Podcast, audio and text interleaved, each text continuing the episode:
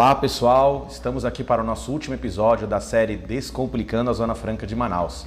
Agora que nós já entendemos como funciona a Zona Franca de Manaus, quais são os benefícios tributários da região, vamos trazer nesse último episódio quais são os primeiros passos para a implantação de uma empresa que queira efetivamente se instalar na Zona Franca de Manaus. Eu sou o Jonathan, estou aqui com o Thiago, nós somos do GRBM Advogados e vamos trazer esse assunto para vocês agora. Bora lá?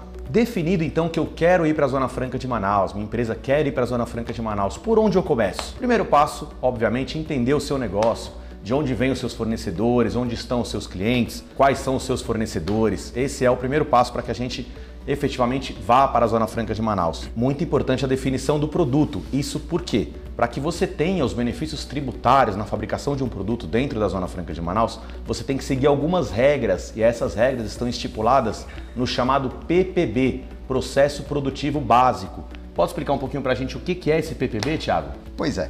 O PPB é o conjunto mínimo de operações que as indústrias devem realizar dentro da Zona Franca de Manaus para que o produto seja considerado fabricado no polo industrial de Manaus. O PPB ele tem como objetivo evitar que as empresas vão para a Zona Franca de Manaus, importem produtos acabados por lá com os incentivos da região e vendam esses produtos acabados. A gente sabe que o objetivo da Zona Franca de Manaus é desenvolver a região e a gente só vai conseguir desenvolver a região com a instalação de indústrias, que é onde você concentra o maior número de mão de obra. Então, o objetivo ali é trazer indústrias, não empresas que importam e revendam produtos acabados. O PPB, então, é um conjunto mínimo de operações previstas para que a empresa desenvolva o processo industrial dentro da Zona Franca de Manaus. Os PPBs estão previstos, esse conjunto mínimo de regras está previsto é, em portarias interministeriais. Então é o próprio governo, no caso a própria União, que estabelece esse conjunto mínimo de operações. E os PPBs, eles variam de acordo com o produto. Existe um PPB próprio para a fabricação de motocicletas, existe um processo produtivo próprio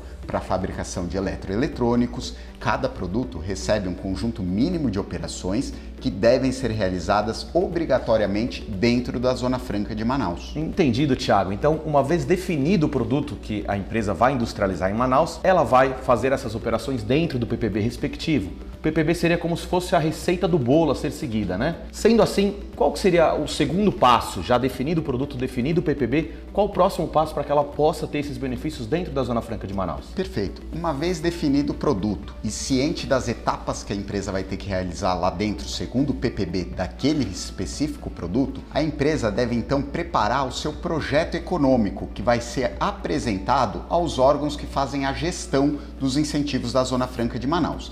Em relação aos tributos federais, a gestão é feita pela SUFRAMA, que é o órgão responsável pela gestão dos benefícios do IPI, do imposto de importação, por exemplo. O projeto é montado pela empresa com a indicação do número de empregados que ela pretende empregar, o faturamento nos primeiros anos e, muito importante, qual produto será fabricado na Zona Franca de Manaus e de acordo com qual PPB. Então, por exemplo, se uma empresa está indo para a Zona Franca de Manaus e pretende industrializar na Zona Franca de Manaus motocicletas, por exemplo, ela deve indicar lá qual que vai ser a demanda por mão de obra, ou seja, o número de cargos que ela vai gerar na região, ela deve indicar qual é a receita bruta esperada para os primeiros anos e deve indicar também qual que é o produto que ela vai fabricar e de acordo com qual PPB. Com a aprovação desses projetos, tanto no âmbito federal quanto no âmbito estadual, a empresa estará autorizada a funcionar dentro da Zona Franca de Manaus e a fazer a fruição de, desses incentivos tributários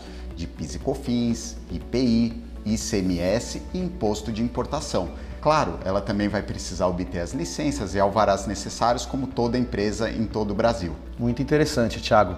Mas uma coisa que é bem importante a gente falar, que nem todos os benefícios estão vinculados aos projetos, estão vinculados de forma administrativa. Alguns benefícios só são possíveis por meios judiciais. É o caso, por exemplo, de uma empresa que venda as suas mercadorias dentro da Zona Franca de Manaus para pessoas físicas.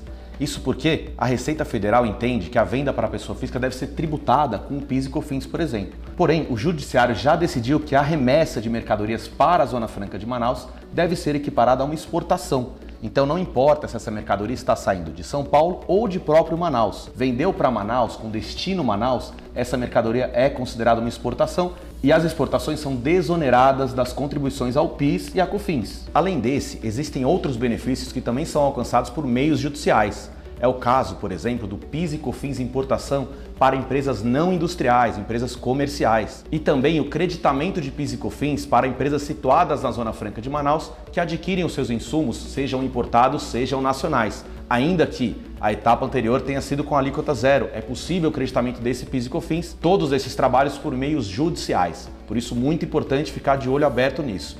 É, pessoal, o que podemos concluir é que conhecer o ambiente tributário é fundamental para a saúde financeira da sua empresa e para o aproveitamento de benefícios fiscais, como a Zona Franca de Manaus. Chegamos ao fim aqui da nossa websérie Descomplicando a Zona Franca de Manaus.